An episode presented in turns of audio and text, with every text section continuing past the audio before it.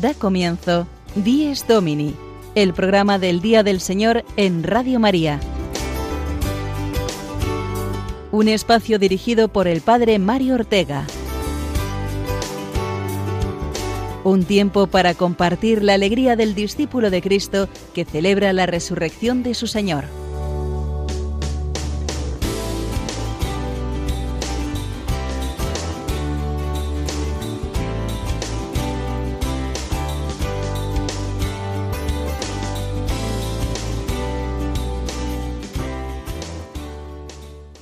Buenos días y feliz domingo, amigos oyentes. Nos encontramos una semana más para comenzar juntos el Día del Señor y agradecer a Dios este día de luz y de esperanza en el que vivimos litúrgicamente la resurrección de Cristo, la Pascua semanal. Recibid el saludo de quien nos habla, el Padre Mario Ortega, y de todos los que hacemos Dies Domini. También en verano, en pleno mes de julio, en el que muchos nos escucharéis desde vuestros lugares de vacaciones, y otros preparando ya los días de descanso en el mar, en la montaña o en el pueblo natal. Allá donde nos encontremos cada uno, también nuestros fieles oyentes que nos escucháis cada domingo desde vuestras residencias o desde el hospital. Todos tenemos que descansar o lo que es más importante, aprender a descansar. El domingo es el día de descanso para los cristianos y un domingo de julio, pues eh, con doble motivo. Celebramos la resurrección de Cristo y también el regalo que nos hace de disfrutar del verano y del descanso. Por eso, además de nuestras secciones habituales, en nuestro programa de hoy vamos a hablar del sentido cristiano del descanso, que encuentra en Cristo resucitado cada domingo su razón de ser. Pues en este día de verano, 14 de julio, decimoquinto domingo del tiempo ordinario, hemos preparado para vosotros los contenidos que ahora os adelantamos en el sumario.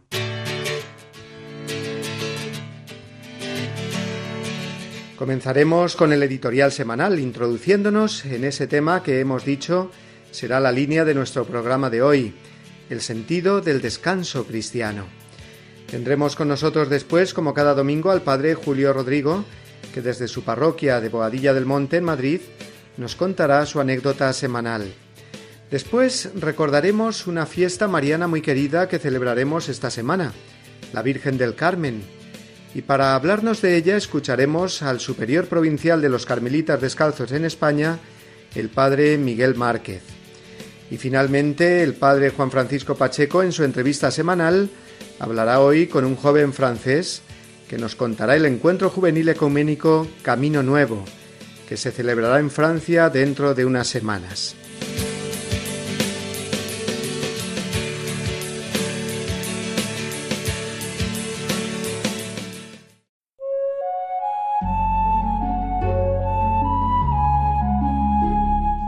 Dios dio por concluida en el séptimo día la labor que había hecho, y descansó en el día séptimo de todo el trabajo que hiciera. Así comienza el capítulo segundo del libro del Génesis. Dios descansa después de haber creado el mundo. Pero ¿qué significa ese descanso de Dios? ¿No usamos nosotros la expresión estoy muy cansado del trabajo, necesito desconectar? ¿Es que Dios desconecta del mundo?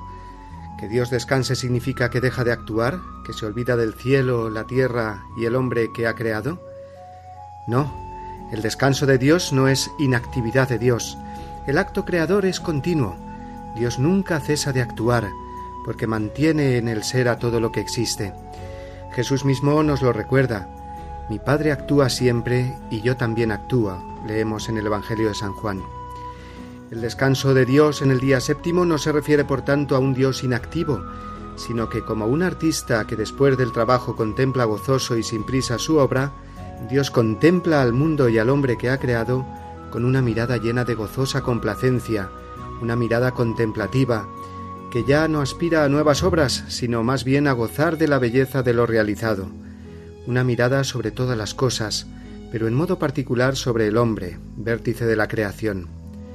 Dios nos ha creado para amarnos y darnos su vida. Su descanso significa esa mirada amorosa y es una invitación para nosotros a que contemplemos también el mundo así, que no nos perdamos en el activismo, sino que podamos hacer nosotros también esa pausa dominical para agradecer y contemplar la vida y el mundo con la misma mirada de Dios. Necesitamos ese descanso agradecido y gozoso en Dios que nos ofrece el domingo. Quizás la situación profesional o familiar no nos permiten cesar en nuestras actividades el domingo, pero no dejemos que nada ni nadie nos robe el descanso en el Señor propio del día del Señor. Toda la vida del hombre y todo su tiempo deben ser vividos como alabanza y agradecimiento al Creador, pero la relación del hombre con Dios necesita también de momentos de oración explícita, en los que dicha relación se convierte en diálogo intenso, que implica todas las dimensiones de la persona. El Día del Señor es por excelencia el día de esta relación en la que el hombre eleva a Dios su canto, haciéndose voz de la creación. La interrupción del ritmo a menudo avasallador de las ocupaciones expresa el reconocimiento de la dependencia propia y del cosmos respecto a Dios. Todo es de Dios, y eso es lo que el domingo nos recuerda. No solamente que nosotros necesitamos descansar, sino descansar en Él, reconocer que el tiempo y la historia pertenecen a Dios y así lo queremos expresar cada domingo.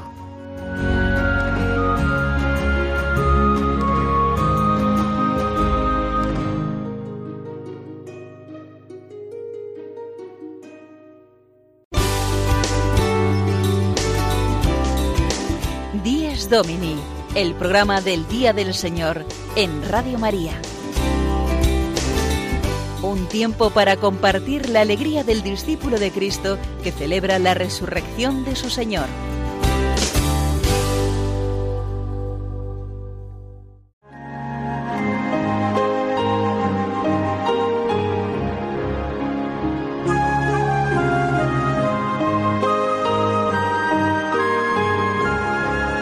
Cristo, alegría del mundo, resplandor de la gloria del Padre Bendita la mañana que anuncia tu esplendor al universo. En el día primero tu resurrección alegraba el corazón del Padre. En el día primero vio que todas las cosas eran buenas porque participaban de tu gloria.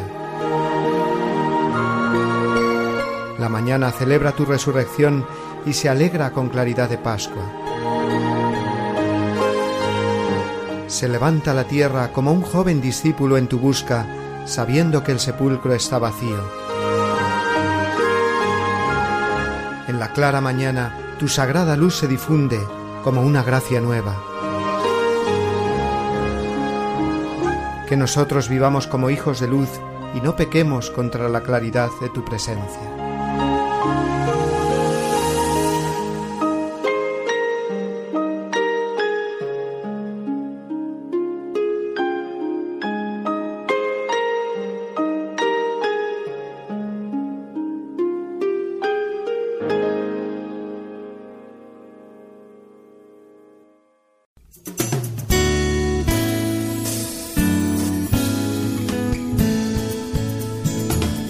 Iglesia desde Roma, la noticia semanal desde la ciudad eterna.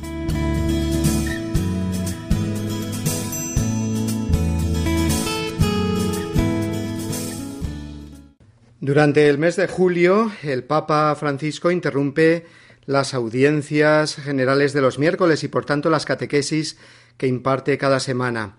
Pero es muy bueno escuchar siempre la palabra del Santo Padre.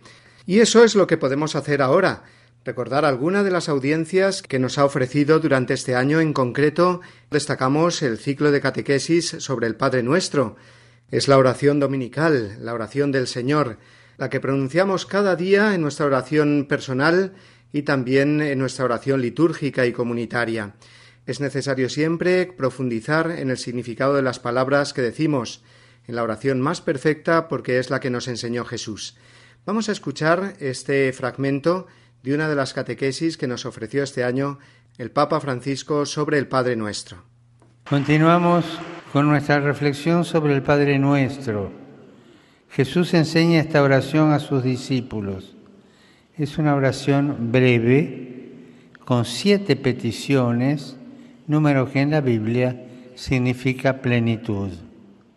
Es también una oración audaz, porque Jesús invita, invita a sus discípulos a dejar atrás el miedo y acercarse a Dios con confianza filial, llamándolo familiarmente Padre. El Padre Nuestro hunde sus raíces en la realidad concreta del hombre. Nos hace pedir lo que es esencial, como el pan de cada día, porque como nos enseña Jesús, la oración no es algo separado de la vida, sino que comienza con el primer llanto de nuestra existencia humana. Está presente donde quiera que haya un hombre que tiene hambre, que llora, que lucha, que sufre y anhela una respuesta que le explique el destino. Jesús no quiere que nuestra oración sea una evasión, sino presentarle al Padre cada sufrimiento o inquietud, que tengamos la osadía de convertirla en una invocación gritada con fe a ejemplo del ciego Bartimeo, que gracias a su llamado perseverante, Jesús, ten compasión de mí, obtuvo del Señor el milagro de recobrar la vista. La oración no sólo precede la salvación, sino que ya la contiene, porque libra de la desesperación de creer que las situaciones insoportables no se pueden resolver.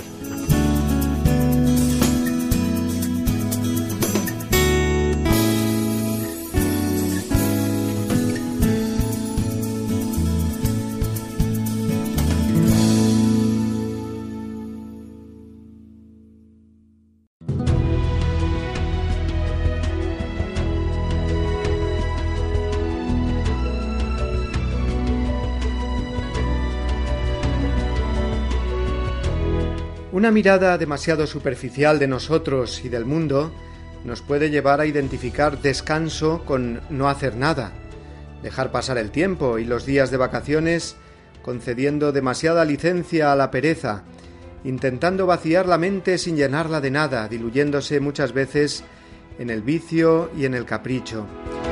Sin Dios en nuestras vacaciones, o dicho de otro modo, dando vacaciones a Dios en nuestra vida, nos quedaremos ciertamente sin un auténtico descanso. Aprendamos a descansar. Si da mucha satisfacción el trabajo bien realizado, también la da el descanso bien aprovechado. Y Dios nos ayuda a ambas cosas. Veámoslo.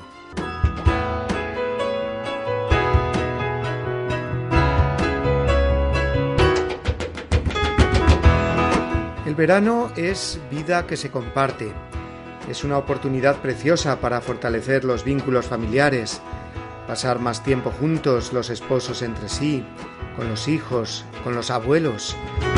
Fuera ese ritmo acelerado e inhumano que llevamos tantas veces durante el curso. Hay tanto descanso en las conversaciones familiares profundas, en los momentos de juegos y risas juntos.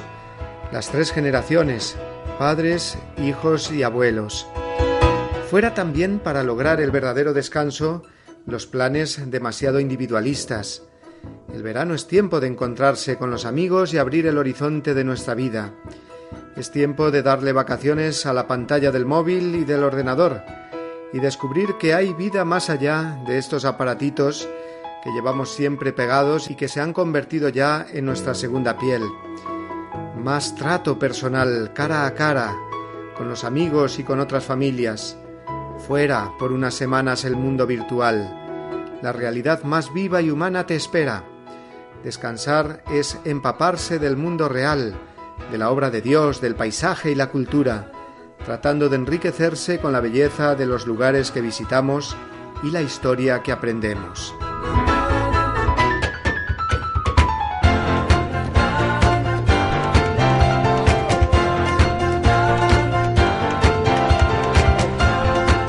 Todo ello con nuestro mejor aliado y amigo, Dios. Venid a mí todos los que estáis cansados y agobiados y yo os aliviaré, nos dice Jesús. Él quiere que descansemos de verdad, cuerpo y espíritu, encontrando la playa más hermosa y bella dentro de nosotros mismos, en nuestra propia alma unida a Él. El mayor descanso es sentirse bronceados por el amor de Dios, en la contemplación del Evangelio, en la adoración eucarística, en la lectura espiritual. Y para todo esto tenemos más tiempo en verano. Aprender a descansar es buscar una vida pura, sencilla, fuera de nosotros también el materialismo egoísta, la vanidad, la envidia. Esto no nos da descanso. El pecado siempre cansa, agota, es siempre más de lo mismo, que nos encierra en nuestro yo más profundo, donde no hay descanso.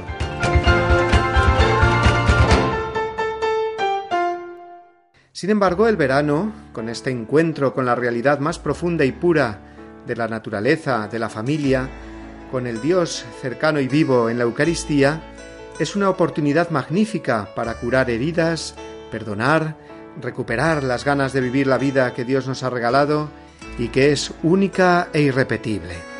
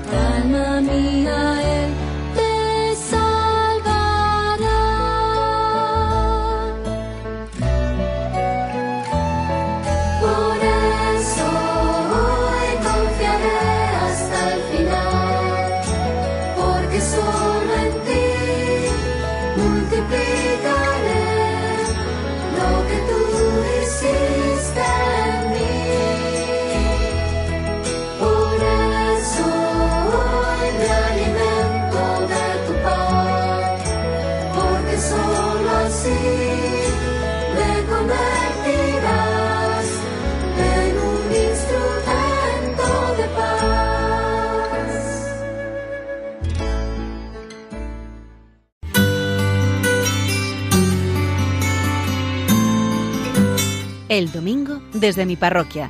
Una reflexión a cargo del Padre Julio Rodrigo.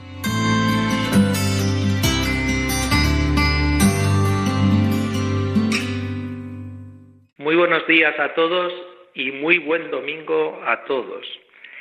Un sacerdote, un sacerdote además muy bueno de vida santa que ya ha fallecido, me dijo un día, mira Julio, cuando viene alguna persona necesitada a mi iglesia, sobre todo cuando son pobres de estos de la calle, a mí me gusta entretenerme con ellos, me intereso por su vida, gasto un tiempo con él. También le doy un dinero, aunque unos eurillos sé que no le va a solucionar absolutamente nada. Pero más importante que el dinero en metálico que yo le pueda dar es el tiempo que le he dedicado. Y añadió, porque ante tanto rechazo, ante tanta marginación, que sufren, al menos que se vaya de aquí con el recuerdo de que alguien le trató con cariño. La verdad es que a mí esto me llegó al corazón y hoy lo he recordado con motivo del Evangelio que leemos en este domingo, decimoquinto ya del tiempo ordinario, que es el relato del buen samaritano. maestro de la ley le pregunta al Señor cuáles son los mandamientos principales y Jesús lo le recuerda lo que viene en la Biblia, en el Antiguo Testamento, amar a Dios, al prójimo, como a uno mismo. Pero ¿quién es ese prójimo? le pregunta. Y la verdad es que este sacerdote es un buen ejemplo de lo que es actuar como prójimo de los demás, como ese buen samaritano que curó a esa persona malherida que le habían asaltado en el camino. Yo la verdad es que aquí en la parroquia, en mi parroquia de San Cristóbal de Boadía del Monte, trato de seguir el consejo que me dio este sacerdote. Por todas las parroquias vienen siempre muchos necesitados. Son el rostro de Jesús, como decía la Madre Teresa de Calcuta, en ese angustioso disfraz en el que Él ha querido también esconderse. Y la verdad es que me gusta seguir el consejo de este buen sacerdote y me entretengo con ellos, les trato con cariño. Recuerdo, por ejemplo, un joven drogadicto que se puso hace algunos años a pedir aquí en la puerta de la iglesia. Al principio surge como ese rechazo inicial, pero al final, después de mirarle pues con ojos de cariño, de interactuar con él, de preguntarle sobre su vida, pues surgió una bonita amistad, no solo mía, sino también de los feligreses, que yo veía que con el mismo cariño le trataban y que incluso algunos trataron de ayudarle para que saliese de sus problemas, aunque por desgracia él no colaboraba mucho. De hecho, un día me dijo este muchacho, qué gente más buena hay aquí, padre, qué gente más buena. Dice, pero ¿cómo no lo habría conocido yo antes este sitio? De hecho, se iba a la cafetería de enfrente con los feligreses que venían a misa y muchos le invitaban a café, a un bocadillo, yo también en muchas ocasiones, y me gustaba contemplar todo esto, porque veía cómo el Evangelio calaba en todos los que vienen a la Eucaristía y que ellos se hacían cercanos, prójimos de estos hermanos nuestros necesitados, que a lo mejor no le solucionaban la vida porque no siempre está en nuestras manos, pero al menos le aliviaban, le curaban. En el fondo estamos llamados a esto, como nos recuerda hoy el Evangelio, a sanar las heridas de los demás. Y como decía el Papa Juan Pablo II, son muchos los heridos de la vida que están muy cerca, que están en nuestro camino y que necesitan de gente que se aproxime a ellos y que les ayude y que les alivie y que les dé la solución que esté en nuestras manos. Muchas gracias y de nuevo un feliz domingo para todos.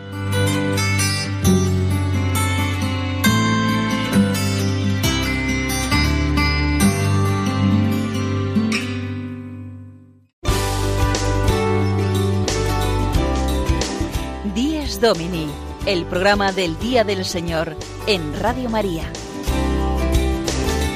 Un tiempo para compartir la alegría del discípulo de Cristo que celebra la resurrección de su Señor.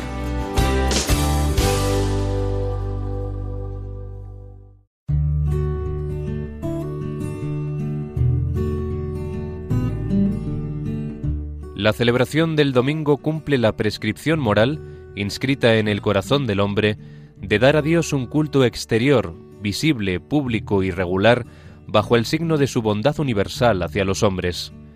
El culto dominical realiza el precepto moral de la antigua alianza, cuyo ritmo y espíritu recoge celebrando cada semana al Creador y Redentor de su pueblo. Catecismo de la Iglesia Católica, número 2176.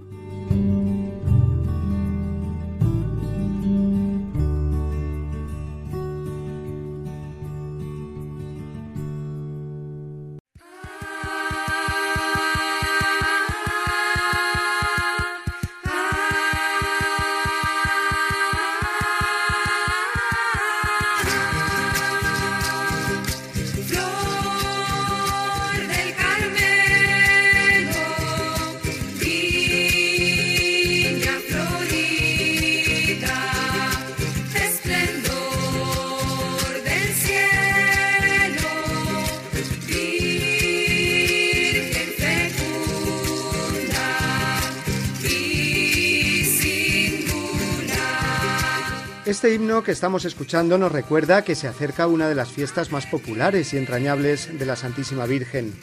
En pleno mes de julio y en infinidad de lugares se celebra el día 16, es decir, pasado mañana, Nuestra Señora la Virgen del Carmen. Y entre todos los que celebran esta advocación mariana, marineros y hombres del mar, además de innumerables pueblos, ciudades y parroquias, están los religiosos y religiosas carmelitas la Orden de la Virgen María del Monte Carmelo, donde tiene su origen la Virgen del Carmen. Y tenemos la suerte esta mañana de contar entre nosotros con el padre provincial de los Carmelitas Descalzos de España, el padre Miguel Márquez. Buenos días, padre Miguel. Buenos días, Mario. Bueno, ya nos estamos preparando, os estáis preparando vosotros especialmente para vuestra fiesta, la familia carmelitana, ¿verdad? Sí, sí, estamos eh, durante la novena y, ya nos queda poquito, es todo el mes de julio dedicado a la Virgen en nuestra tradición carmelitana y, y especialmente durante la novena, así que en todas nuestras iglesias, parroquias se celebra muy muy intensamente con mucha con mucha alegría. Muchos conocen la fiesta de la Virgen del Carmen cuando se celebra, le tienen mucha devoción, pero quizás no sepan, Padre Miguel, eh, exactamente el origen de esta devoción, de esta advocación, mejor dicho, de la Virgen del Carmen que está en el origen de, de vuestra orden, ¿no? Sí, sí, sí, la devoción a la Virgen del Carmen procede del Monte Carmelo, que es el monte que está al norte de, de Israel, en la bahía, lo que es actualmente la ciudad de Haifa. Ahí hay una, una montaña que es más eh, una montaña, una pequeña cordillera que es como de 30 kilómetros, que va desde el mar hacia el interior. Y todo ese es un parque natural ahora, uno de los parques naturales más bonitos de Israel, y es el Monte Carmelo. Y mm, la historia es que en torno a las cruzadas, a la tercera, a la cuarta cruzada, estamos hablando del final del, del siglo XII, 1190 y tantos, hacia el 1200, eh, probablemente algunos antiguos cruzados de aquellos cansados de guerrear, eh, pues se refugian en unas cuevas que había ahí, justo en el monte Carmelo, en un pequeño valle que lo llaman Wadi el valle de los peregrinos o el valle de, de los profetas, y en un pequeño valle, en unas cuevas, se establecen. Eh, y ahí empiezan una vida recordando al profeta Elías. Mm, un poquito más abajo, a unos dos o tres kilómetros, está la cueva de Elías. Pero ellos se establecen en ese valle. Y en torno a ese valle empiezan a hacer la vida. Primero en cuevas y luego construyen unas ermitas. Y lo decisivo de ese momento histórico es que después de un tiempo construyen en medio una capilla y esa capilla la dedican a la Virgen María. Al dedicarla a la Virgen María, toda su vida se convierte como en un obsequio, en una ofrenda, en un servir a la Virgen María. Eh, cuando luego los carmelitas, aquellos moradores ermitaños, se vuelven a Europa, que son expulsados de nuevo por, por los sarracenos, se traen a Europa la devoción a aquella Virgen y los empiezan a llamar los carmelitas y a la Virgen, la Virgen del Carmen posteriormente. Y ese es el origen de la devoción eh, a la Virgen del Carmen, aquella ermita que le dedican a aquellos ermitaños, los primeros ermitaños del Monte Carmelo. Y una de las características que más identifican esta devoción a la Virgen del Carmen es sin duda el escapulario, que es una pequeña representación de vuestro hábito carmelita, ¿verdad? Y que indica esa protección materna de María. Sí, la parte del escapulario es como la parte más importante de nuestro hábito que tiene como un resumen en el pequeño escapulario que, que se ha convertido en una de las devociones más importantes también de, de la tradición cristiana el escapulario que es de tela marrón, como es marrón el hábito nuestro, y que es un signo de la protección de la Virgen. O sería como un resumen de lo que es eh, el manto de María o el hábito de la Virgen. Un pequeño resumen que quien lleva el escapulario es como que está protegido por delante y por detrás, ¿verdad? En el pecho y la espalda por la presencia maternal de, de la Virgen que esto procede del siglo XIII, a mediados del siglo XIII, 1250 y algo. Eh, la tradición habla de un general de los carmelitas, San Simón Stock, que le pide ayuda a la Virgen para la, orden. Era un momento difícil, un momento que la orden estaba así en dificultad, incluso con posibilidad de extinción, y él le pide eh, protección a la Virgen a través de una oración que se ha popularizado, que es el Flos Carmeli. ¿verdad? Flor del Carmelo, viña florida, esplendor del cielo, Virgen fecunda y singular, protege a los carmelitas, eh, estrella del mar, resumido. Y se cuenta, la tradición cuenta que a San Simón Stock la Virgen está representada en muchas iglesias de los carmelitas y en otros lugares, eh, le da un, un trozo de tela, que es el escapulario, que es el manto suyo, y le dice que protegerá a todo el que lleve aquel manto y le protegerá y quien muera con él eh, le sacará del purgatorio, ¿verdad? Como que no no conocerá el infierno, ¿no? Eh, tiene dos partes, una es esta y la, la promesa y la otra también se populariza posteriormente que quien muera con el escapulario en el siguiente sábado será liberado por la Virgen. Bueno, más allá de, del, privilegio o del verdad de la realidad más eh, más extraordinaria, sobre todo el, escapulario significa una alianza con María, una alianza con ella, una alianza de, complicidad, de comunión, de, sentir a María en las propias entrañas y de estar dentro del misterio de María como hijo, como, como hermano. Nosotros nos llamamos hermanos de la bienaventurada Virgen María del Monte Carmelo. Entonces el escapulario es, sí, como una señal de devoción a la que se le atribuye muchas gracias, muchos muchos privilegios, muchas eh, cosas extraordinarias, pero sobre todo lo más extraordinario es que nos configura evangélicamente con la Virgen, nos hace hijos suyos como, como nos dio en herencia Jesús en la cruz, ¿verdad? Como que ahí tienes a tu madre, ahí tienes a tu hijo, y llevar el escapulario es como un recordatorio de, de esta alianza tan bonita que los cristianos queremos tener con María como, como segura tabla de salvación, como aquella que nos conduce, que cuando la invocamos sabemos que vamos eh, con la confianza plena de que, de que ella siempre nos, nos lleva a puerto seguro. Y ese puerto seguro es Jesús. Y hablando de puerto, por eso la Virgen del Carmen, ¿verdad? Es patrona también de todos los eh, hombres y mujeres del mar, de todos los marineros, ¿verdad? Sí, el Monte Carmelo, en la parte que da al Mediterráneo, en la bahía de Haifa, en lo alto, conserva como a cuatro kilómetros de aquel valle donde están las ruinas de la primera ermita, a cuatro kilómetros en lo que es el promontorio en lo alto ahora es un mirador precioso, es uno de los sitios que visitan los peregrinos cuando van. Desde allí se divisa toda la bahía de Haifa y se divisa eh, lo que era la lugar el lugar de los templarios, eh, San Juan de Acre, y al norte el Líbano. Es una zona estratégica, fundamental. Entonces, eh, la Virgen desde ese alto, ahora hay un santuario, Estela Maris, estrella del mar. Desde ese alto, divisando el mar, siempre con el faro, los marineros que miraban hacia, hacia el monte, veían el faro y, y María quedó como, como señalada como la estrella del mar, como la que protege el camino de los, de los marineros, ¿verdad? El navegar. Y desde entonces se la llama así la, la estrella del mar, porque además se le atribuyen también tantas gracias, ¿no? Para los hombres que, que zozobran o que, o que están en la inseguridad del mar sin, sin rumbo o con tantos peligros y se extiende del mar a, a todos los peligros de la tierra, como que el escapulario es, es aquel que nos abraza en la inseguridad de la vida y, y la Virgen como la estrella que en la noche nos guía, guía la barquilla hacia el puerto que es que es Jesús como decías, ¿no? O sea, que es un una una devoción y una simbología tan tan bonita, tan tan real y tan viva para hoy, para nosotros, que necesitamos tanto una mano segura que nos conduzca a puerto.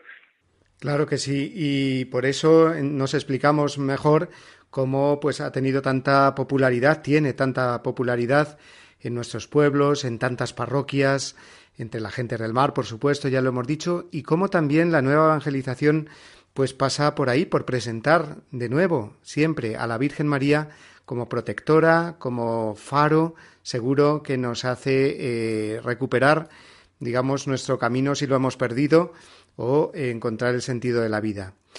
Pues muchísimas gracias, Padre Miguel Márquez, superior provincial de los Carmelitas Descalzos en España. Te agradecemos muchísimo tu presencia eh, esta mañana en nuestro programa. Con mucho gusto para ti, Mario, y para todos los que escuchan, para toda la gente que nos escucha aquí en España o en otros lugares, eh, pidiendo a la Virgen María, a la Virgen del Carmen, pues le pedimos a ella, le pido a ella que proteja con su manto, que cuide y que haga sentir la, la brisa, la brisa de su de su cercanía a cualquiera que ahora nos escuche, que la invoque, que diga simplemente su nombre, María, para sentir cómo la vida se abre a, a lo que Jesús eh, espera de nosotros y se lo pedimos a María que nos que nos arrope y que nos lleve de la mano esa es nuestra confianza y seguridad y siempre siempre obra y siempre nos, nos devuelve siempre la, la gracia. Muchas gracias, Padre Miguel. Pues eh, que pases un feliz domingo y con todos tus hermanos y hermanas carmelitas también la festividad de la Virgen del Carmen pasado mañana. Muchas gracias, que Dios os bendiga.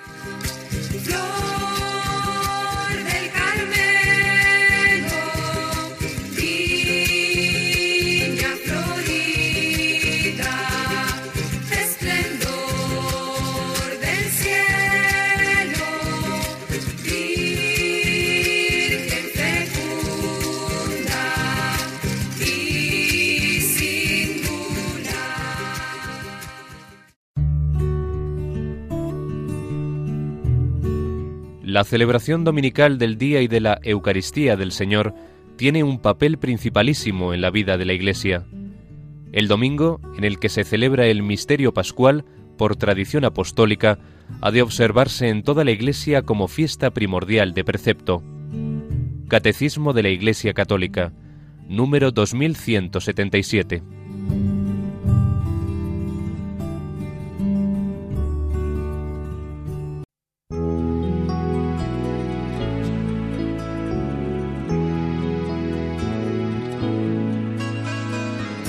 Domini,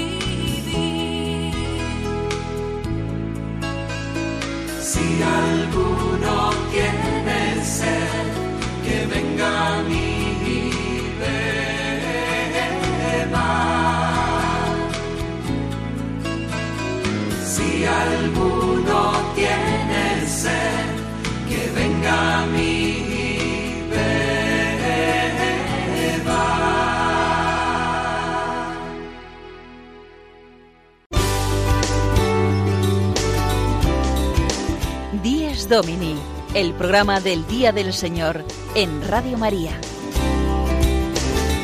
Un tiempo para compartir la alegría del discípulo de Cristo que celebra la resurrección de su Señor.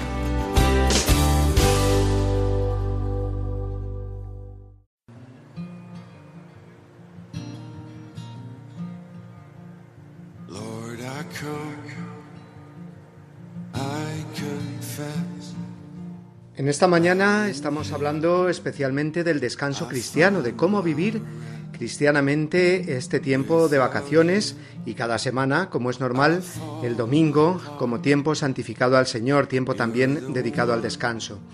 Y decíamos antes que no hay que confundir descanso con el no hacer nada.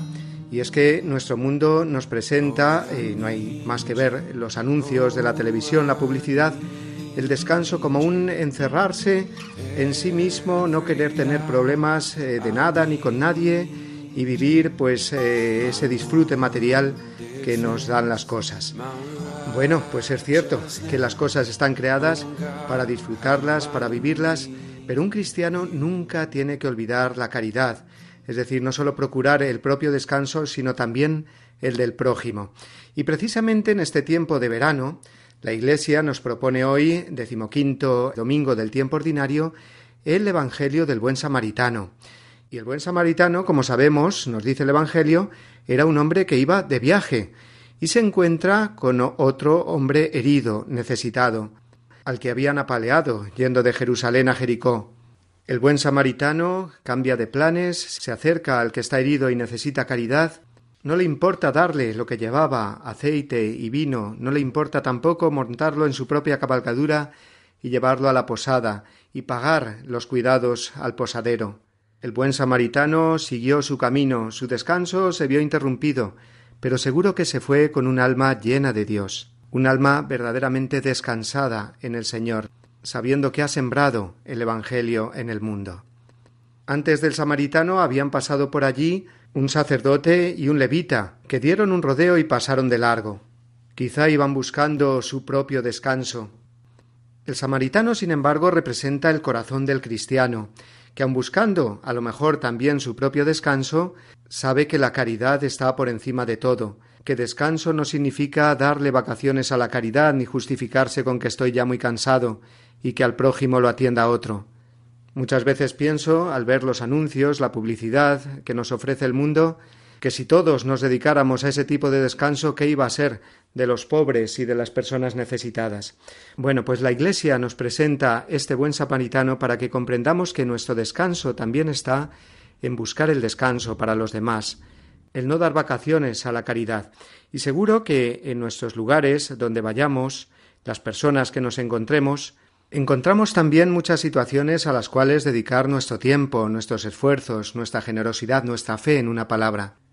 Hay muchas personas que necesitan nuestro tiempo, hay muchas personas heridas a las cuales podemos acompañar espiritualmente.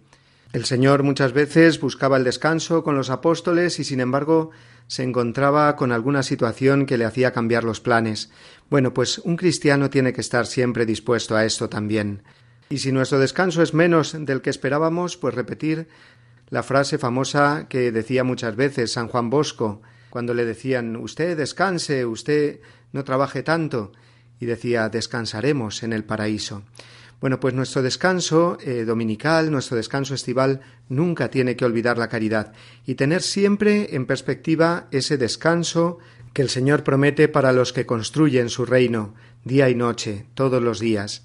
Vamos a acordarnos, por lo tanto, hoy de quienes en este periodo de vacaciones no dejan de ser buenos samaritanos de los demás, de todas las personas que dedican su tiempo, sus esfuerzos, su cansancio por el bien de los demás.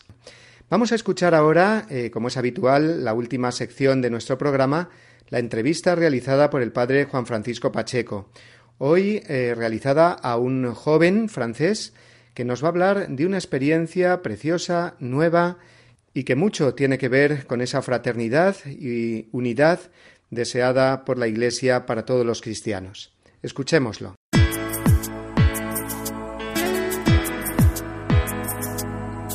Firmes en la fe. La entrevista de la semana de la mano del Padre Juan Francisco Pacheco.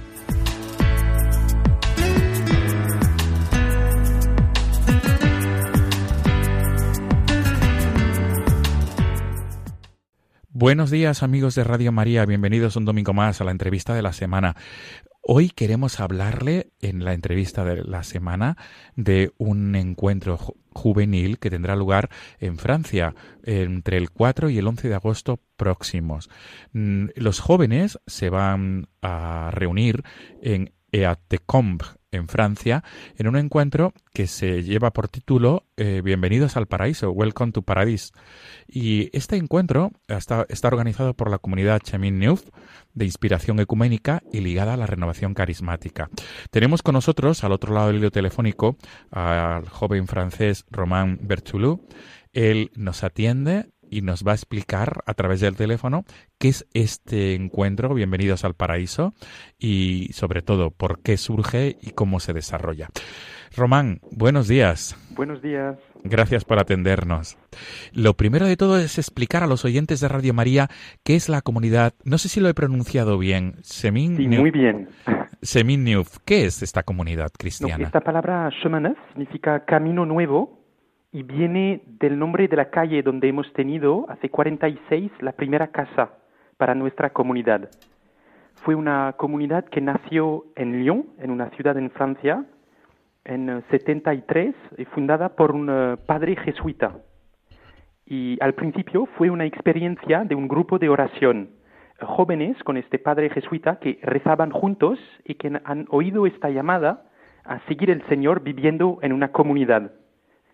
Em, en esta comunidad está muy parecida a las primeras eh, comunidades cristianas que puedes encontrar al final de tu Biblia, en los Hechos de los Apóstoles, porque hay religiosas, religiosos y también familias. Y la mayoría hoy de la comunidad son familias, por la mayoría que, que tienen su propia casa, su propio trabajo, pero también algunas familias comparten un poco nuestro modo de vivir o una parte del edificio, una abadía o una casa en una ciudad. Muy bien. Digamos eh, que, que es una comunidad pues reciente, por tanto. Sí, completamente reciente, aunque lo que vivimos eh, es muy antiguo en la Iglesia. Claro. Es una de las formas más tradicionales de vivir eh, somos una comunidad apostólica y tenemos esta llamada a rezar por la unidad de los cristianos.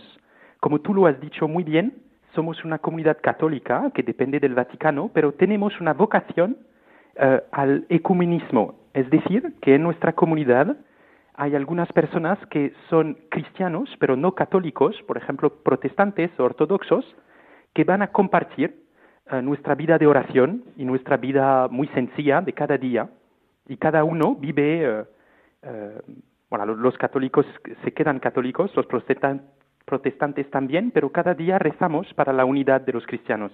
Y concretamente, eh, los primeros días de agosto, del 4 al 11, se van a reunir jóvenes entre 18 y 30 años en este lugar de Francia, Utecombe. No sé si lo he pronunciado bien, Román. Es, una abadía muy antigua del siglo XII. ¿Una abadía? sí. Una abadía al lado de la montaña cerca de un gran eh, lago, el lago de Bourget, y aquí hay un evento muy importante porque 2.000 jóvenes eh, de más de 30 países se juntan para vivir una semana eh, de vacaciones y de retiro, podríamos decir. Es un gran festival traducido en siete lenguas y hay personas toda la semana que vienen para hablar, conferencias.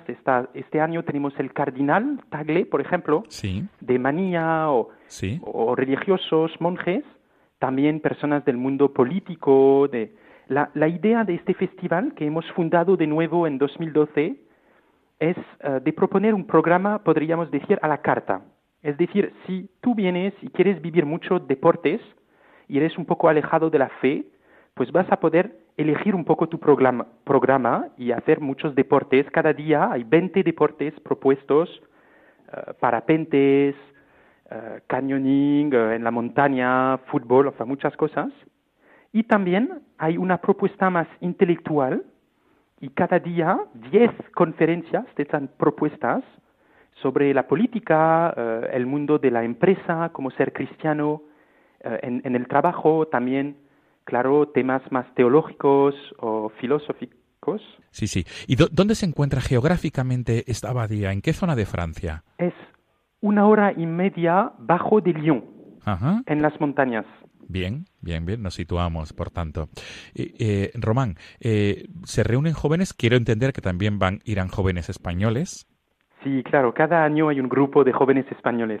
Y por tanto, los, eh, los jóvenes que quieran o las familias que quieran conocer un poquito más lo que es esta realidad, ¿dónde pueden obtener más información? ¿Podemos dar algún número de teléfono, alguna web? Sí, hay, hay dos posibilidades, puedo decir.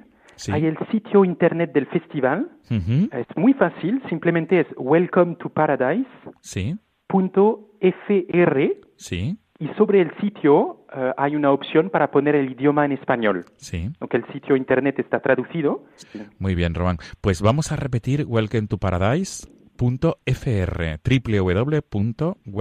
to paradise www.welcometoparadise.fr que es la página web del, del festival y el teléfono tuyo, Román, es 677 50 26 76. Muy bien, pues esperemos que tenga muy buenos y copiosos frutos este festival. Eh, Román, ¿cuál es tu deseo una vez que termine el festival? ¿Qué es lo que tú como miembro de esta comunidad eh, a la que perteneces, que nos has explicado lo que es, eh, ¿cuál es vuestro deseo? ¿Cuál es la finalidad? ¿Qué es lo que, se pretende? La, la, finalidad de este festival es permitir que personas de países diferentes, que son a, lugares muy diferentes en la fe, puedan vivir eh, una experiencia fuerte con Dios, encontrar Dios, vivir una experiencia fuerte que después va a ayudarles a ser testigos en su vida. Y con este objetivo también hay, hay un otro deseo, puedo decir, es que encuentran otros jóvenes cristianos normal, como ellos y eso les da mucha fuerza, ver que hay otros que creen, otros que tienen preguntas, que quieren avanzar. Es verdad, es un festival, eh, podemos decir como muchos festivales, hay música, hay festividades, hay muchas propuestas, pero el ambiente es muy diferente y muchas personas que vienen, por ejemplo, para los deportes, la persona que organiza el parapente, por ejemplo, es, no es cristiana, pero dicen, nunca hemos visto un ambiente así en un festival, porque pienso que hay una presencia del Señor, hay la misa cada día, hay oficios propuestos para los que quieren y, y eso da una fuerza, ¿no? Para, para seguir adelante. Claro, Claro que sí, Román. Pues ha sido un placer dialogar contigo en esta mañana de domingo para pues presentar, para presentar el festival Welcome to Paradise eh, que lo organiza esta comunidad Semin Neuf de inspiración ecuménica y ligada a la renovación carismática. Pues todo lo mejor, Román, y hasta pronto. Hasta pronto, un saludo. Feliz Día del Señor. Amigos de Radio María, nos despedimos, nos volvemos a encontrar si Dios quiere el próximo domingo. Hasta entonces, feliz Día del Señor.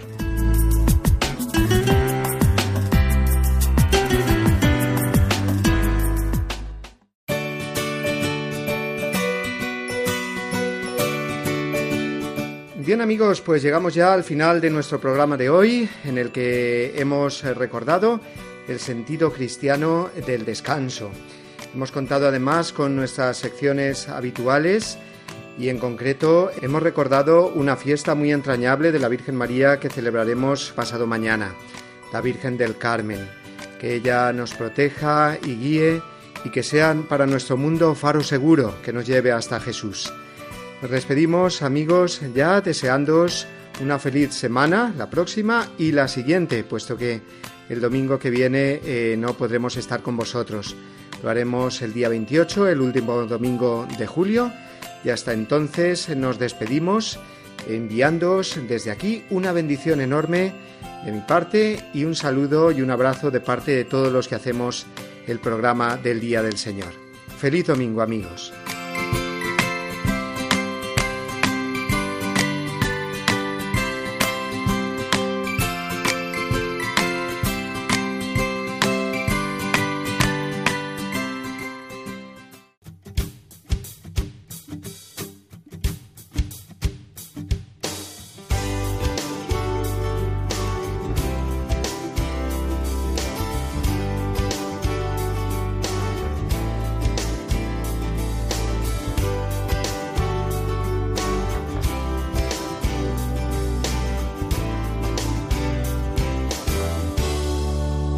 Y así termina Dies Domini, el programa del Día del Señor en Radio María. Un espacio dirigido por el Padre Mario Ortega. Un tiempo para compartir la alegría del discípulo de Cristo que celebra la resurrección de su Señor.